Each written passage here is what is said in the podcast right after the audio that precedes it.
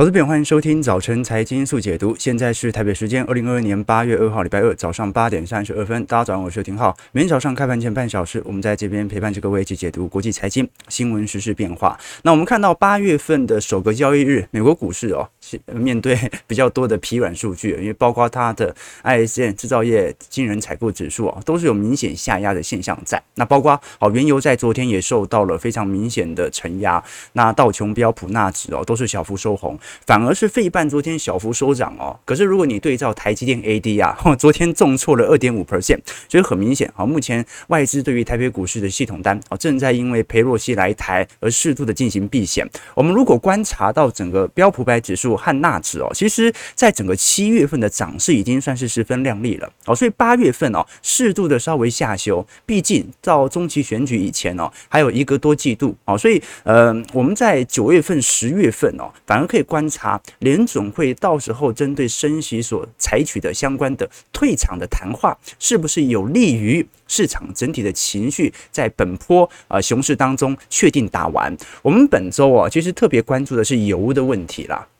因为大家都很清楚啊，这个通膨能不能下来就看油了。可是原油价格到目前为止哦，仍然保持九十到一百块左右做水平震荡啊，也就是说似乎有一点跌不动的感觉。可是如果经济正在走皮，那似乎原油需求本来就会有所趋缓，而造成呃这样的一个价格走跌啊。所以待会我们来观察一下，因为礼拜三哦，OPEC 就会召开会议哦，来探讨这一次整体的增产规模幅度会有多大。哦，那基本上最后就看了，因为拜登在这次 OPEC 召开前其实是有拜会中东的哦。那我们就要看一下拜登具体有没有达到任何呃 OPEC 愿意增产这样的一个意愿了。我们先观察昨天的数据啊，主要是拖累美国股市的一个表现啊。因为七月份的 ISM 制造业采购经人指数 PMI，我们看到报在五十二点八，哦，连续两个月进行萎缩了，也是二零二零年六月份以来的最低。那么依照目前的亚特兰大联储的 GDP Now 经济模型最新预测，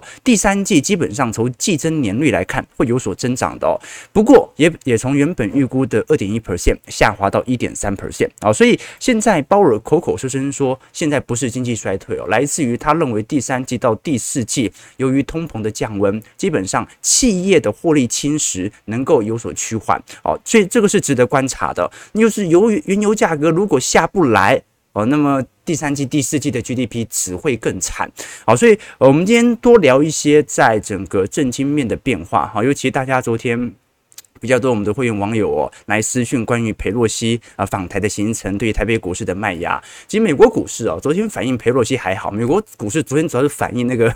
制造业经人采购指数，还有原油价格的走跌啦，哦，甚至昨天费半还小涨，哦，所以美股所受到的冲击不是特别大，但是台股就很明显了，包括今天台北股市开盘之后，系统单的卖压应该也会来得非常重。那这一次美国众议院的议长裴洛西哦，持续亚洲的行程，啊，现在已经拜会了新加坡、马来西亚，今天晚上应该会来台湾嘛，哦，然后我记得是十点半到，对不对？然后明天早上十点就要飞去韩国还是日本，是吧？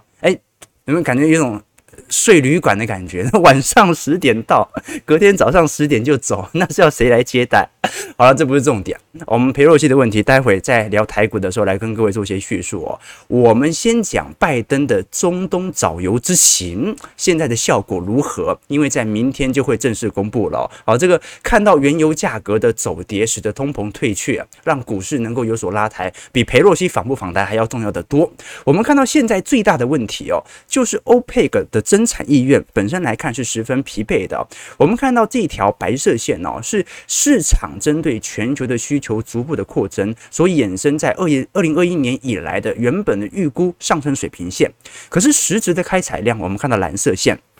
Actual cut 看到，其实离上升趋势线在二零二二年之后啊，尤其是乌俄冲突之后啊，反而市场愿意增产的意愿开始大幅减弱。那这不只是受到乌俄冲突之后啊，美国禁止俄罗斯的原油进口美国，同时全球的增产商，不管是美国的页岩油商还是中东啊，基本上都没有在今年采取非常强烈的增产措施。那我们要清楚一件事情哦，就说原油的需求，它其实过去来看并不是保持稳定的，而是稳定的上扬的啊。全球的消费力道会稳定的缓慢的上扬啊。大家呃呃，现在这一代人活得一定比上一代人还要来得好。下一代人你会活得比我们这一代人好，所以哦，每一代人用的石油量是越来越多的，所以它会有一条白色的上升趋势线。但是现在实质的开采量已经跟白色的上升趋势线脱钩了，所以你说现在的原油增产量，或者说原油的产量有比以前少吗？也没有，但是它并没有追上目前的需求的上升水平。那不只是如此，我们看到美国的页岩油商哦，预计也在未来几天会陆续公布第二季的利润以及财报。那么基本上哦，我们看到其实从一二年以来，美国大部分的页岩油商啊，本身现金流都为负啊，哦，基本上都是债务导致的严重亏损。可是我们看到从二一年开始啊，尤其在过去一个季度哦，几乎把过去十年的亏损全部都给赚回来了。如果我们观察最近埃克森美孚的现金规模，其实我们可以观察到了。刚才讲到这张图表，你就可以理解为什么现在美国的页岩油商完全不愿意增产。第一个，啊民主党本来就对于水力压力技术本来就有抱持的怀疑。那第二点是，我现在赚了这么多，如果我增产了，全球的产量增加，那么供过于求就是迟早的事情。加上明年景气衰退，大家都说要来，谁会想要在这个时候进行增产呢？所以通膨反而导致居高不下。那我们观察到，像最近埃克森美孚啊，也公布了本身财报，也是非常之亮丽哦，几乎是史上最亮丽的一年。那我们看到这家石油公司哦，其实从一九八零年代以后啊，就逐步的退休呃这个退出市值的平台，但没想到现在。我们看到埃克森美孚哦，所坐拥的现金已经超越了 Google 的 Alphabet 啊，仅次于苹果和微软。什么意思啊？赚太多钱了哦，所以多到什么程度？多到我们过去跟各位提到，目前美国正在实施大幅度库藏股的哦，居然有埃克森美孚和雪佛龙。什么意思啊？正常来讲，公司派在进行库藏股实施的时候啊，通常会隐含着市场的价格已经便宜到他愿意来多买一些。股票回去捡便宜嘛？那公司派趁股价低的时候扩张自己的股权，但是埃克森美孚，却反而自己的股价在创新高的时候。扩大自己的库藏股实施，你就可以理解他的钱多到什么程度了。那我们继续往下看，其实雪佛龙的现金流量哦，也本身比市场的预期高了非常多。所以我们现在就来观察，因为昨天大摩和高盛都同时出炉了针对原油价格的报告。那么大摩认为哦，目前的原物料周期已经来到见顶的迹象。那么大摩的看法是这样，因为我们看到现在布兰特和西德州原油。大概就在一百多块美元左右一桶上下进行震荡。那么布兰特原油现在大摩的预估，在今年的第四季哦，会有非常明显的下缓格局，大概会到一百。甚至到九十五美元，那么这个是最好的预估价了啦。好，那可能会来得更低，但是高盛的部分就不这么认为了。哦，高盛认为今年原油价格仍然有可能回到一百三十块，虽然离他之前给的两百块目标价稍微有一点降低了啦。那不过还是看得出来，大摩跟高盛仍然采取两种不同态势哦。大摩是标准的呃高度空头还投行哦，它是在本轮的投行当中来的几乎是来的最空的投行。那么。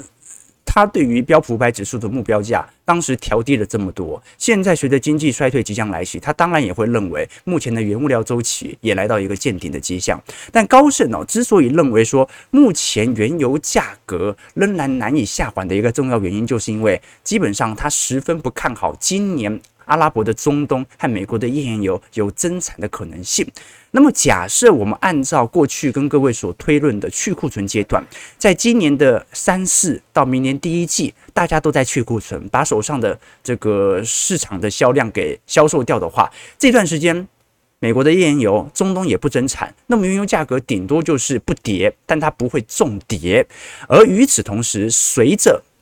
去库存结束，明年第一季结束之后啊，下一年就明年第二季到第三季牛市再度回来的时候，反而原油价格就会再度的冲高哦。所以高盛仍然十分看好目前原油价格长年期保持在百元以上哦。可是如果它长年期保持在百元以上，大摩的看法认为那么联总会它一定紧缩，一定继续紧缩啊。他认为，如果联总会的紧缩政策没有让原油进入主跌段的话，那么联总会的紧缩政策就是完全失败的啊。这也可以理解啊。啊，过去原油库存哦，我们看到，如果全球的经济走入下行格局，通常原油价格会保持在五十到六十美元左右啊，就是让页岩油稍微活得下去啊。那么俄罗斯的。这个原油成本大概三十块每桶嘛，还可以赚了一点。那中东的部分大概是十美元左右一桶嘛，哦，所以它是有一个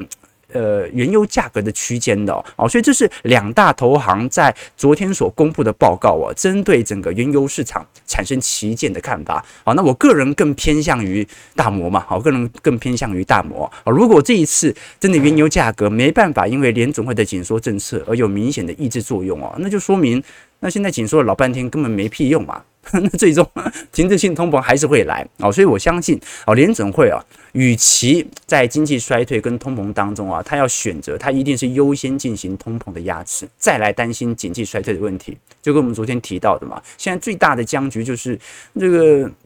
通膨很高，可是经济也在衰退啊，所以照理来讲，它应该要适度的进行宽松，宽松来救经济。但问题通膨很高，所以它就必须怎么样？先紧缩后宽松。好，那么现在我们拉回来聊，因为原油的问题是拜登现在对于中期选举伤害最大的。我们来观察，在过去美国历任总统的民调当中哦，基本上从一九五零年代以来，拜登应该是最低的哦。目前民调已经跌破四成了嘛。我们看到，就连川普啊，在过去一段时间都曾经四十二趴的一个民调。那包括我们看到，不管是最好的雷根啊、克林顿、奥巴马啊，或者这个小布希，基本上民调都远远高于目前的拜登啊。所以，拜登今年失去中期选举，应该是迟早的事情。我们只是在推估他到底会失掉多少的席次。我们来观察，其实过去中期选举本来大部分的总统都不好过啦。啊，其中最为明显的就是。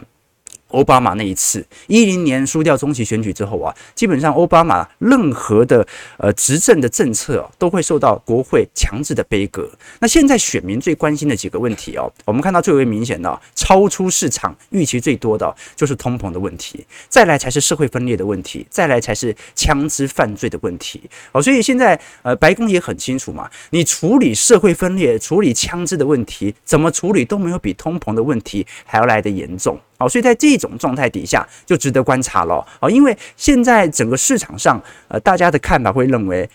通膨就算下滑，通膨的阴影对于执政党的伤害依然在。好，所以反而我们现在看到哦，啊，白宫正在做的事情是降低白人意愿的投票和提高。啊，非白人意愿的投票率哦，所以这个是值得观察的一个迹象啦。那么你要进行这种全民性的对于执政党的青睐，另外一个方向啊，就是我们最近所看到，你看佩洛西访台嘛，民主党正在不断的加大对于不管是中国高科技领域的打压，还是在政治面上的封锁。我们看到这一次晶片法案通过之后哦，啊，美国现在白宫哦又陆续宣布哦，不只要禁止十四纳米以下的。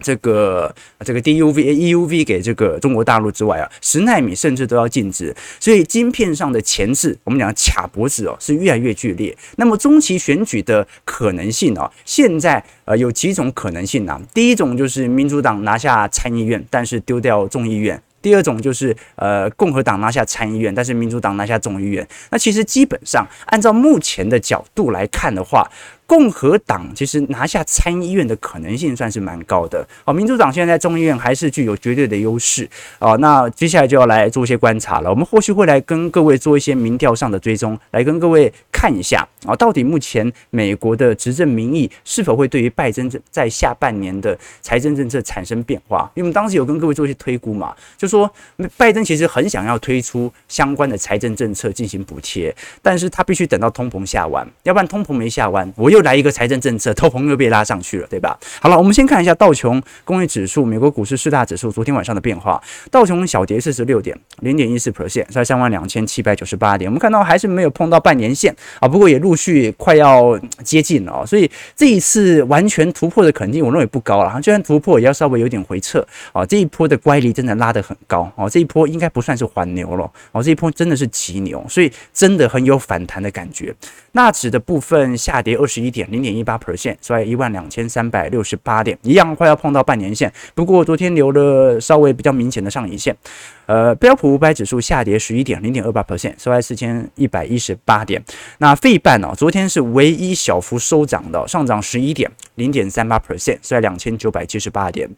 其实像是昨天辉达、AMD 上涨力度都有一点五 percent 以上，不过昨天台积电 ADR 是大跌了二点五四 percent，所以看得出来外资针对台北股市的系统单正在进行呃强烈的布局。那我们可以看到了，因为最近其实市场的情绪对于美国散户来看，在过去一段时间仍然十分低落，一直到最近两天，我们才看到像是纳指一百的 QQQ 哦，最近的流入金额开始突然放大，好，这就说明一种迹象哦。就散户永远都是落后指标啦，我觉得它永远都是要涨了一段，哦，费半都已经从底下涨两成了，它才开始开始进场进行纳指和费半或者科技股相关的布局。那其实行情现在数据显示嘛，纳指在七月份上指了，呃，上涨了十二个 percent，费半上涨了二十二个 percent，哦，这个都是二零二零年四月份以来的最佳的呃单月的暴增表现。所以值得观察的一件事情就是，如果这个时间点。啊，美国股市散户真的又重新回到科技股的怀抱，那会不会本波的反弹就正式结束了呢？我们值得观察的，你像是 ARKK 旗下的特斯拉，特斯拉已经站上了所有均线哦。哦，所以它算是正式进入了牛市氛围。那么，如果等到中长期均线也拐头上弯的时候，就值得来做一些观察了哦。就这一只大标股会不会重返过去的行情？可是我们画一条下降趋势线啊，各位把过去几次的高点往下画下来，是不是还没碰到？哦，所以某种程度。特斯拉还算是一个空头趋势哦，只不过它的空头走的没有比整个大盘还要来得弱。那包括昨天我们看到的 Cathie Wood 哦，他也出售了三万两千四百股的特斯拉哦，啊，在底下的方舟的投资公司哦，价值两千八百九十万哦，这是基本上 ARKK 哦，在六月中旬以来哦，首次呃对于特斯拉的交易，基本上他持有特斯拉很长的一段时间了，但这一次反而。木头姐是在特斯拉股价冲高之后啊，适度的进行资金的一个撤离哦。我们其实可以来跟各位做一张呃，应该讲影片呐、啊，来跟各位分析一下哦，到底 ARKK 在过去几年的绩效为何？为什么我们一直把它当做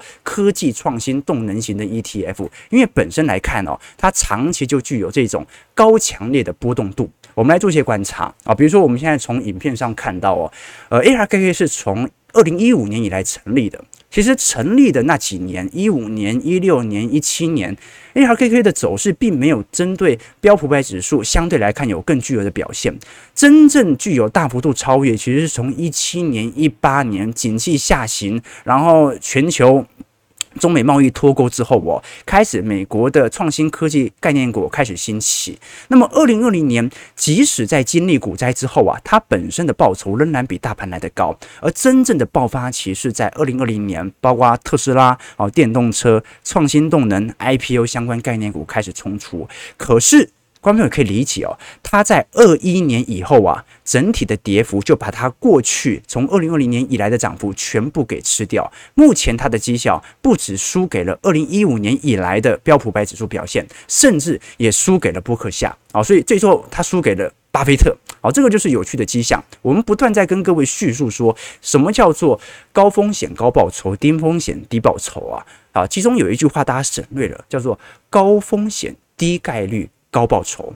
低风险、高概率、低报酬，ARKK 就是这种高风险但是低概率，但它给你高报酬的这种相关的 ETF，创新动能型的 ETF，的确它能够给予你非常巨额的报酬，在牛市氛围，但是在空头氛围，它一定会保证输给大盘，而唯一不会输给大盘的。就只有大盘，所以为什么我们一直推广自己的景气投资啊？我们景气投资算不算被动投资啊？当然不算了，因为主动择时嘛，所以你是自己挑选时间来进场。但是我们做周期投资有一个重要的要点，就是从来不预设谁会是市值排行第一名，所以我们是被动选股。主动择时啊，我们选择大盘型、全值型相关的 ETF 作为主要操作的方向，同时进行择时投资，选择在基期相对便宜的时候进场啊，这个就是我们周期投资的用意。那当然，投资朋友有更多的兴趣，可以参考一下我们的会员系统了。好，我们马上来聊一下台北股市的表现。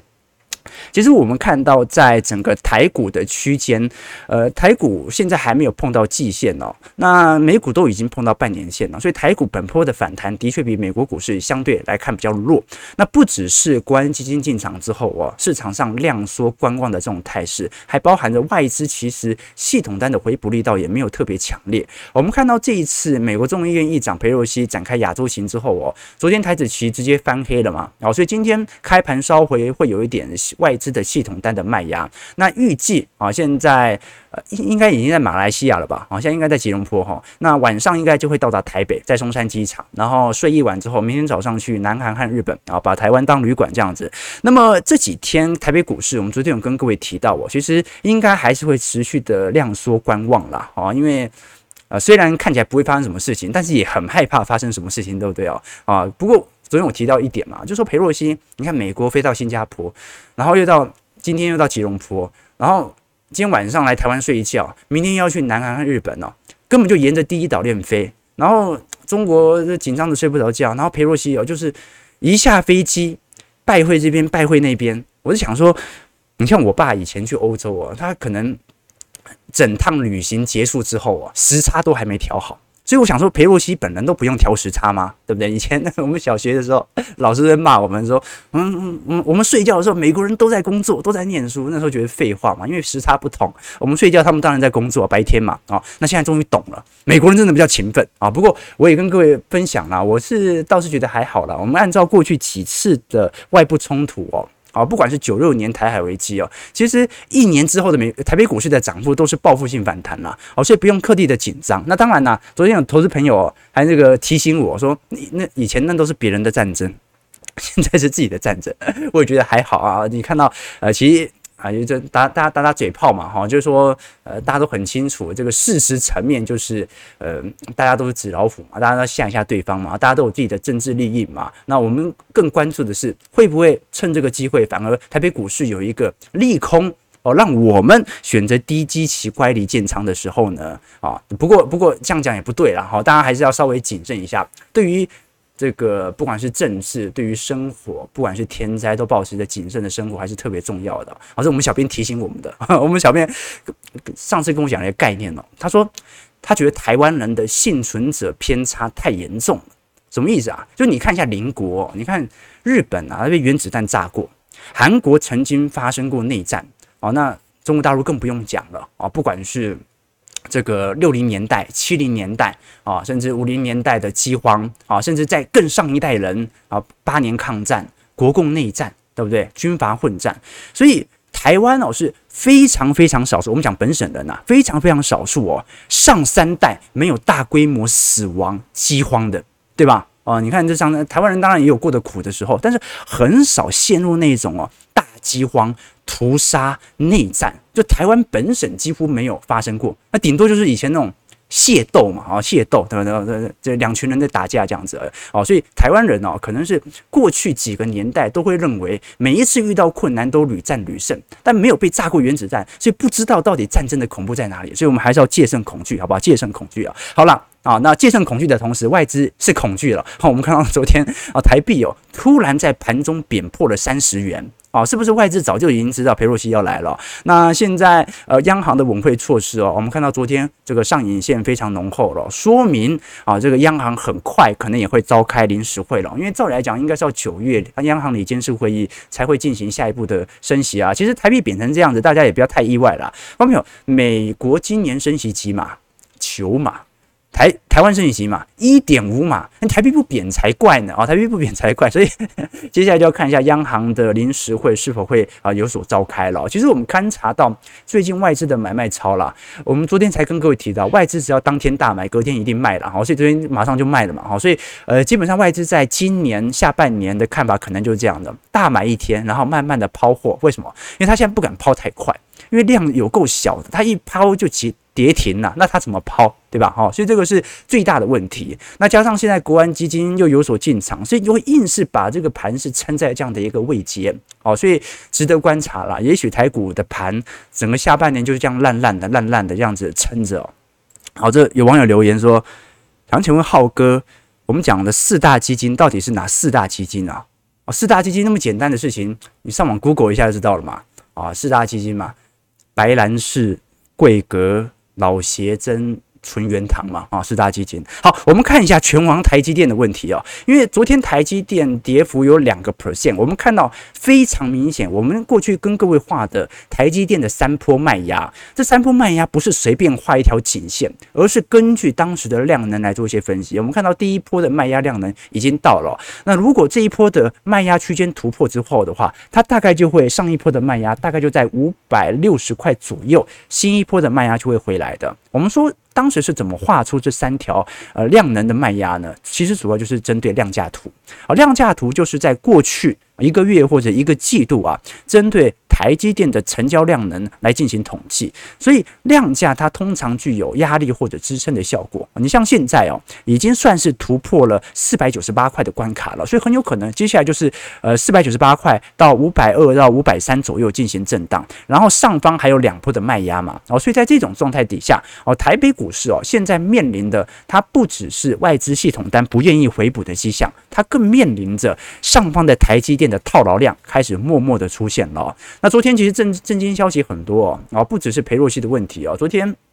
呃，台积电董事长刘德音哦，也接受了 CNN 的访问哦。这一次被问到，如果中国犯台啊，台积电是否会跟各地的供应商紧密的合作维持哦？那其实啊，其其实我看了整场反弹也没什么太多的重点嘛。啊，就大家不要歧视台湾啊，一旦发生战争，大家都是输家啊。所以 昨天这个问题没有特别的严重啊，反而是我们看到最近。啊，这个入媒哦，其实针对台积电和中芯哦进行了相关的统计哦。其实现在台积电手上的资本开出哦，几乎是中芯国际的七倍啦。哦，所以现在大陆正在进行大基金计划第三期的筹备哦，它的目的是什么？把中芯的资本支出给补上。哦，各位要理解哦，你资本支出是人家的七倍，落后人家七倍的人家厂商啊，基本上是怎么努力都没办法超越了。它不只是产能的问题，它是设备的新投入的问题，都无法拉抬哦。那其实各位可能没有想到哦，如果以台积电的研发支出来看的话，目前已经是。对于整个中国大陆来看，它已经算是第二名了，仅次于中国建筑哦，所以值得观察的一个迹象啊，就是说这一次我们看到哦，台积电自从在二零二零年取消针对华为的订单之后哦，反而台积电营收的上升速度越来越快。那今年大家都很清楚是景气的下行年，半导体的卖压也相对来的最重。可是你也看到了，台积电几乎一整年下半年的财报也会非常好，加上它也不愿意调降财测哦。那台积电过去的。财务透明度其实也很高嘛，他说的话大家也愿意相信，所以值得多做一些观察咯。OK，那另外一项啊，我觉得我们刚才聊了很多总经面、相关面、消息面的讯息哦，其实最终台北股市要回归基本面啦。我们看一下昨天中经院所公布的台湾 PMI 制造业经理人采购指数来到四十七喽，啊，所以完全的跌破五十的荣枯线，也就是台北股市。在昨天正式由中经院所定义进入紧缩格局啊，五十以上台湾是进入扩张格局，五十以下是紧缩格局。好，那我们就来观察了，因为 PMI 在过去的下降区间通常会到四十五左右，来到一个筑底的迹象，比如说二零二零年或者二零一八、二零一九年哦，所以这一次下滑的幅度非常快，会不会有一种快速见顶的迹象在？这是值得观察的。可是各位也要知道，PMI 它不是领先指标啊，它算是一个落后指标。